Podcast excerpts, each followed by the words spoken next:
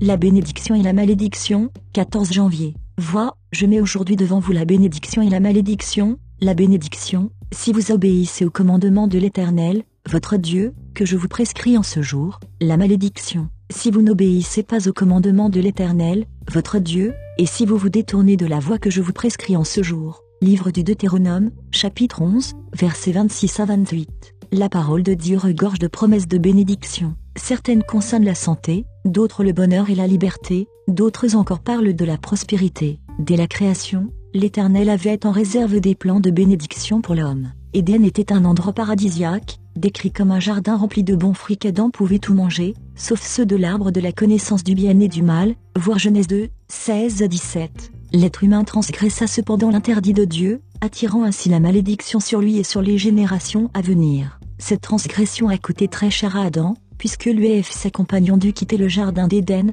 puis laisser derrière eux une vie facile pour rentrer dans le monde lui-même déchu, et y connaître la maladie et la souffrance, et y travailler dur pour se nourrir et subvenir à leurs besoins. Par ce récit détaillé, on comprend que selon notre comportement et nos actions, vis-à-vis de la loi divine, nous nous plaçons nous-mêmes soit sous la bénédiction, soit sous la malédiction. Lire Genèse 3, 1 à 24. S'agissant de désobéissance, l'histoire se répéta pour le peuple d'Israël. Dieu avait, et a toujours du reste, de grandes bénédictions pour ce peuple à qui il a promis un pays où coule le lait et le miel. Mais comme on peut le lire tout au long de l'Ancien Testament, Abraham et ses descendants ont, à maintes reprises, enfreint les lois de l'Éternel. L'épisode du veau d'or en est d'ailleurs une parfaite illustration. Ainsi, à cause de leurs nombreuses transgressions, les bénédictions promises ont tardé à s'accomplir, et beaucoup en furent privés puisqu'ils sont morts avant de les voir se réaliser. Lire Exode 32, 1 à 14. Dieu a aussi de grands plans pour chacun de ses enfants. Sa fidélité envers nous et envers sa parole qui ne peut renier, nous donne l'assurance qu'il ne revient pas sur ses promesses.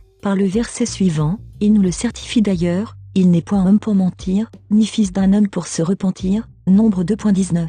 Toutefois, malgré la fidélité de Dieu à notre égard, nos attitudes rebelles nous placent sous la malédiction, ferment sa main et nous privent des richesses et des bontés en réserve pour nous. Ceci est une loi spirituelle, et la seule manière de se replacer sous la paume de bénédiction, c'est de nous repentir de nos actes égoïstes, puis de décider de marcher dans l'obéissance à Dieu. Lire Ésaïe 59, 1 à 2.